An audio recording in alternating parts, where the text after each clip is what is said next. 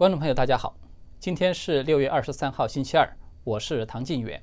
呃，欢迎大家继续来参与关注我们的这个一些讨论。呃，最近啊，这个新闻事件是比较多的，而且呢，相互之间呢，它都有一些直接的和间接的一些联系。所以呢，我今天呢，想和大家一起来讨论一个回顾性的话题，就是中共这段时间它究竟想要干什么？在最近这段时间啊，尤其是海外各国的这个瘟疫大爆发以后，我们看到中共，它虽然自己也面临着内外的各种危机，但是呢，他们却采取了一系列的可以说是违反常识的一些政策，就是它不但没有减少和各国之间的矛盾，反而呢频频的出击，四处去点火，可以说搞得整个国际社会都非常的紧张，从美国到欧洲，从东亚到南亚。要么在经济上开战，要么在技术上互掐，要么在外交上用强，要么就在军事上挑衅。几乎所有被中共视为长久以来甚至是历史遗留的这种争议问题上，我们看到中共都表现得越来越咄咄逼人。他给人的感觉几乎就是唯恐天下不乱，唯恐自己的敌人少了。我们啊，先简单的罗列一下，就是中共近期的一些行为。从四月份开始起，就是大陆的第一波的疫情渐渐的平息，而海外的疫情开始进入到爆发期的时候，中共因为这个幸灾乐祸，再加上频频的甩锅嫁祸给欧美，那么直接导致了和美国的关系急剧的恶化。这种恶化呢，它一直持续到现在都没有结束。那么在五月底的时候呢？中共政府宣布了将要在香港实施这个港版国家安全法，是吧？可以说是一时激起千重浪，那么迅即就引发了中共与国际主流民主阵营的这种尖锐的一个对立。就是不但美国总统川普呢宣布了一系列的制裁措施，相当于把那个子弹推上了膛，连原本和中共关系不错的那欧洲代表性的国家之一的英国。也都被逼到了墙角，就是被迫在香港国安法这个问题上采取了越来越强硬的一个政策，而我们看到欧盟的整个的这个政策也在开始整体的在转向了。最具代表性的动作就是，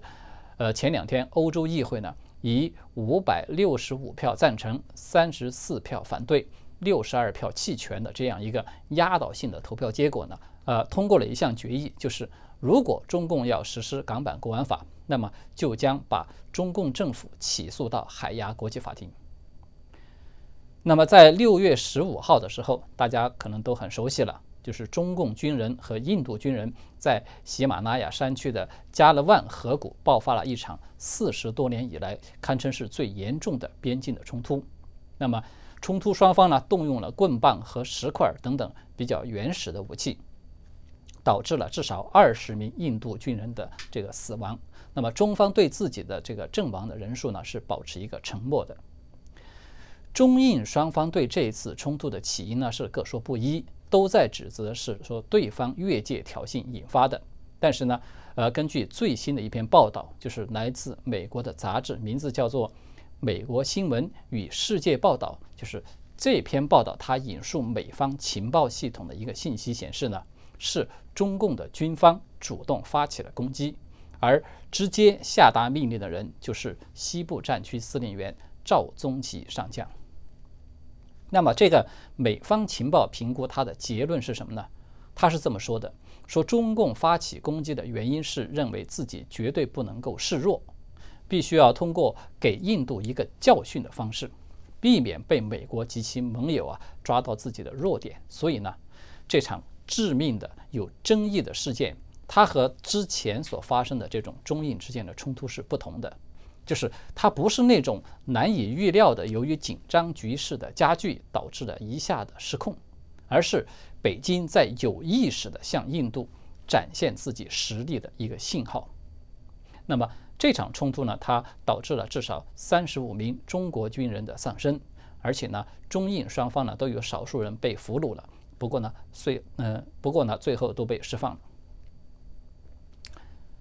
呃，就是除了大家都关注到的这个南亚的冲突呢，还有不少人没有太注意到的东亚。在四月中旬以来啊，就是中共的公务船每天都在钓鱼岛的附近出现。截止到六月二十一号，已经连续有六十九天驶入到这个钓鱼岛毗邻的海域了。在五月上旬的时候呢，有两艘中国海警船在钓鱼岛海域附近呢，还驱逐了一一艘这个日本的渔船。那么日本这边呢，他为了展示一个强硬的态度，在本月的二十二号，在日本冲绳县的这个石原市议会就通过了一个议案。这个议案呢是有关这个钓鱼岛要改名的。那么这样一个议案，它显然是加大了中日之间爆发冲突的风险。美国媒体 CNN 就直接说，继中印之战之后的下一个军事的爆发点极可能就是钓鱼岛。然后我们看到，还有南海和台海也是事故不断。在六月十号的时候呢，有两艘这个中国政府的船只在西沙群岛的海域再次。撞击了一艘越南的渔船，导致这个越船进水，渔民呢被迫弃船逃生。那么在台海这边呢，是从六月九号到六月二十一号，中共呢先后派遣了歼十、歼十一和运八等等军机啊，总共九次进入到了台湾西南的这个防空识别区，那么迫使台湾不断的动用空军战机来驱离。那么，这种具有挑衅意味的飞行啊，在最近的一周之内就达到了六次之多。由于时间的关系呢，我们就不一一的列举了。那么，从上面这一系列的信息，我们就可以清楚的看到，就中共现在明显的在对外关系的一个整体上面，它采取了非常强硬的展示它的锐实力，甚至是展示其硬实力的这样一个路线。这显然是不太符合常理的，因为任何一个正常的政府啊，在全世界都面临这种瘟疫重大威胁的时候，同时在自己也没能够控制住疫情，而且经济还在下滑，失业人口还在大量增加的这种内部危机加剧的时候，那么他都会去采取一个尽量的收敛的做法，就是避免扩大外部的矛盾，然后呢，专注于国内的治理。但是我们现在看到的一个事实是，中共正在反其道而为之。那么，为什么中共当局会出现这样一个不太正常的表现呢？他们的目的何在呢？难道他真的仅仅只是为了转移视线、转移矛盾焦点吗？我觉得事情可能没有这么简单。要解答这个问题啊，我们首先要讨论一个概念，就是。在一个正常的社会环境中生活的人，他来看问题，和在中共那种党文化的环境之中，用中共特色的那种思维来看问题，二者之间是存在着一个巨大的偏差的。什么意思呢？就是说，我们呢都习惯了用一种正常的思维去看待很多的事件，比如说这场瘟疫，那么呃，它已经成为一场席卷全球的灾难了。不但主要的国家都遭遇了大量的国民死亡，经济也遭受了不同程度的这种打击等等，而且呢，这场瘟疫它未来的情况会如何的发展，那么还有很多是属于未知数，对吧？比如说疫苗什么时候可以普及接种啊？它的效果究竟怎么样啊？这个国家的经济它什么时候可以恢复到正常啊？等等。也就是说呢，任何具有正常的这种逻辑和价值观的人呢，他都会认为。这是人类一次共同面对的一个重大危机，但是呢，中共他可不是这么看的。如果说大家看待这场瘟疫的重点是这个“危机”两个字的前一个字，就是那个“危”，就是它代表的危险、危难，那么中共的眼中，他看到的重点是后面的一个字，那个“机”，也就是说，他们认为。虽然当前也存在着危险和灾难，但是对他们来说，更多的是一种机遇。什么机遇呢？一个重整世界新秩序的机遇，一个中共特色的全球治理模式可以得到扩张的这样的一个机遇。这个就是在中共这种党文化的思维下，他们看待事物的出发点和角度与正常社会的巨大差异的所在。那么，面对一场灾难啊，任何正常的思维的基点，它都是在如何去减少损失，如何避免进一步的破坏，是在这个上面。而中共的基点不一样，它在于如何从扩大损失之中去余利，在他人的毁灭和痛苦之中去如何建立自己的优势。此前啊，我们曾经讨论过这个话题，就是说。这场瘟疫，它事实上相当于爆发了一场生化战争，对吧？它起到了一场世界大战的效果，而且呢，这场战争还没有结束，它还在继续嘛。所有人关注的重点都是这场战争它什么时候可以结束，人类如何的可以修复这个创伤，而中共关注的重点在于如何利用这场这个战争来重建战后的新秩序。因为有一个众所周知的事实，就是美国呢，它正是在二战之后建立了一个以美国为领头羊的、为主导的一个世界新秩序，并且呢延续至今。而中共做出的一个判断是，全球化的进程已经是不可逆转，所以呢，美国这种一家独大的格局呢，它已经不可避免要被打破了，所以重建整个新秩序的机遇，它正在到来。而中共必须抓住这个机遇上位，冲刺这个垂涎已久的领头羊的位置。这个可以说就是中共近几年这种战狼横行，他不但不怕事儿，反而还主动的去找事儿的这种整体战略模式的根源的所在。其实啊，我们稍微的回顾一下习近平在过去多次公开场合的讲话，就会发现，中共高层啊这些年以来。他们其实一直都在按照这个既定的战略在进行推进的。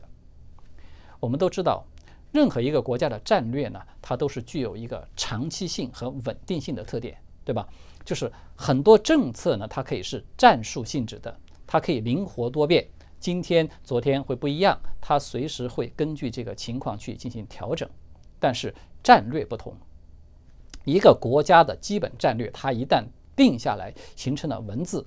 有的甚至还加以法律的形式来进行强化，那么它就不太容易发生改变了。在二零一八年六月的时候，习近平在外事工作的会议上是首次提出了中国处于近代以来最好的发展时期，世界处于百年未有之大变局，就是他首次提出了这个命题。这个是在他定于一尊之后啊。首次提到了这个百年未有之大变局，这个说法的实质说穿了就是一句话：要和美国争当世界老大。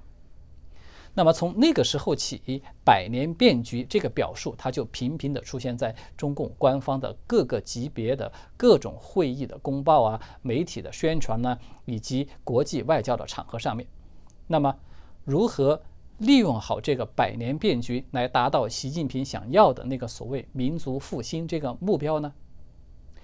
习近平在二零一九年的九月三号，就是中央党校当时这个中青年的干部培训班的开班仪式上，他去发表了一次讲话。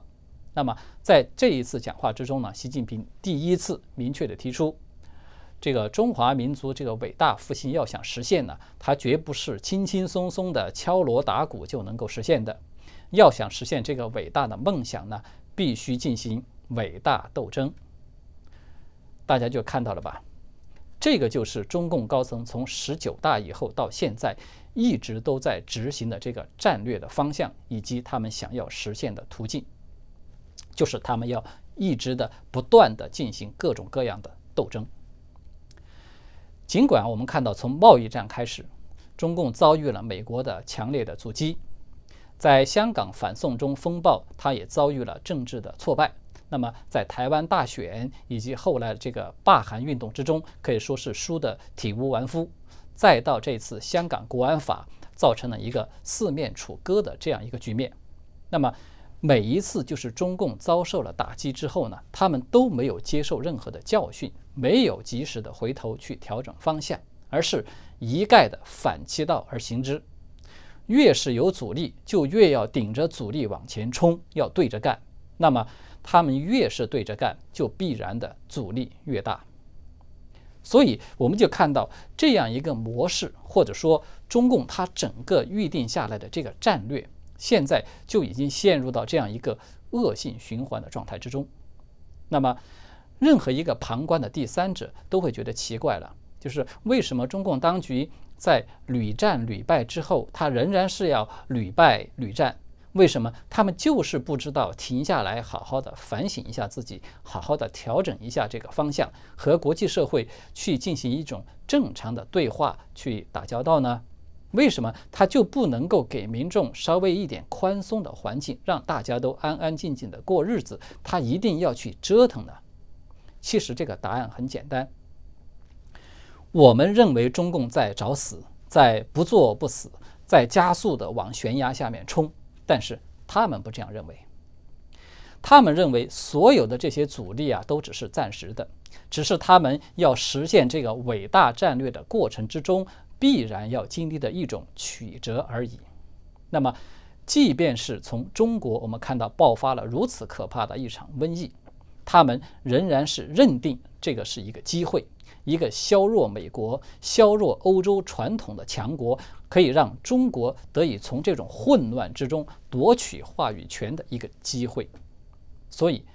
我们就看到这两种思维啊，它做出判断的这个基点的差异就在这里。全世界呢都盼望着一切都回归到有序，而中共他却盼望着一切都要出现混乱。同时呢，他们也在身体力行地去促成更多的、更大的混乱。那么，正是在这样的一个思维的驱使之下，我们才看到中共直接去插手了美国的这一次骚乱。从东亚到东南亚，再到南亚，中共呢频频的还动用军事力量去炫耀自己的肌肉。而这个中共的外交系统，这些战狼就更是几乎霸凌了所有与中共有密切的经贸往来的这些国家了。所以，我们觉得中共在发疯吧，觉得他在末日狂奔，而中共觉得这只是一个适应过程而已。什么过程呢？就是让民主世界要逐渐的去适应，甚至是习惯于接受一个集权体制来发号施令。让民主社会呢，要慢慢的去适应如何顺着这个集权体制的脾气去和他们打交道。那么这个过程，它刚开始肯定是会有很多让人不习惯的地方了，会出现矛盾，会出现冲突。但是呢，中共它非常偏执的坚信一点，就是认为西方呢迟早会适应的，因为从美国引发的这场骚乱，我们看到它迅速的蔓延到了全世界。让所有人都在惊讶于共产主义思想在西方的这种影响力之大，其渗透的这种深度和广度之可怕。那么，很多人都感到震惊，觉得不可思议。其实，中共对所有这一切也都是很清楚的。他们甚至得出了结论，就是西方啊这种看似民主自由的社会之中，它依然有着相当程度的。接受这种集权体制的基础的存在。事实上啊，中共所有的系统都一直在按照他们既定的这个战略在行事。今年的四月十号，那个时候就正是大陆的第一波疫情基本上平息，而海外的疫情正在迅猛的飙升的时候呢，中共的党刊就是那个叫做《求是》的杂志呢，就发表了一篇长文，它的标题就叫做。从百年未有之大变局中把握机遇。这篇文章啊，它可以说是比较系统的叙述了中共如何来看待当前的这个所谓的机遇。其中有一段是特意的提到，说近现代以来的这个世界发展进程之中，西方国家一直掌握着全球治理的主导权。那么，包括联合国、世界货币基金组织等等这些。政治经济的组织以及以美元为核心的这个世界金融体系，它都是在西方国家的主导之下建立起来的。但是呢，现在这个体系正在发生巨大的改变。那么，这个就是一个难得的战略机遇期。而中共所要做的，就是要。通过继续加深和世界各国的政治、经济、文化等等各方面的广泛交流，主动的参与全球治理，要通过有意识的改革和完善国际的规则，去主动的构建这个战略机遇期。大家看到了吧？这段话听起来很冠冕堂皇，是很好听的。其实，如果要用中共的实际行为来给它进行一个解释，就是我们开头所列举的这一系列的被视为反常的、难以理解的这种四处点火的这种举动。我们用一言以蔽之，就是中共呢，他想利用四处点火来烧毁现有的秩序和规则，让世界慢慢的一步一步的接受他们所提出的全球治理的新方案，去建立一个新秩序。当然了，中共并不是说一味的在用强，他们其实一直都是用暴力霸凌和利益收买这双管齐下的。有的时候呢，他甚至还不惜低头服软，以换取必要的时间与空间。比如说，我们看到他和美国冲突了，他马上就买大豆、买猪肉，背后刚捅了印度一刀，马上这个亚投行就批给印度七点五亿美元的贷款。那么他们在香港进行镇压，杀了人，马上就出台一些优惠的政策，让香港人在广东去买房，享受大陆人永远都不可能得到的那种优惠补助等等。那么这个可以说是中共的一种经典的手段了。大陆的老百姓呢对此有非常贴切生动的一个总结，叫做“打一个耳光给一颗糖”。也就是说。中共他所想所做的，其实就是在利用这个软硬两手来拓展他的影响力，并且达到他们想要的目的。当然，从另外一个角度上讲，尽管中共他的如意算盘是打得叮当响，但是呢，他们算漏了最关键的一点，就是这场瘟疫即将爆发的第二波。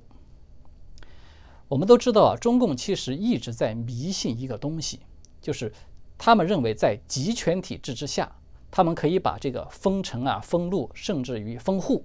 做到极致。这个是民主国家所做不到的，所以他们认定自己先天就拥有防疫这方面的一个巨大优势。但是呢，这个所谓的优势，它事实上很可能只是一个假象。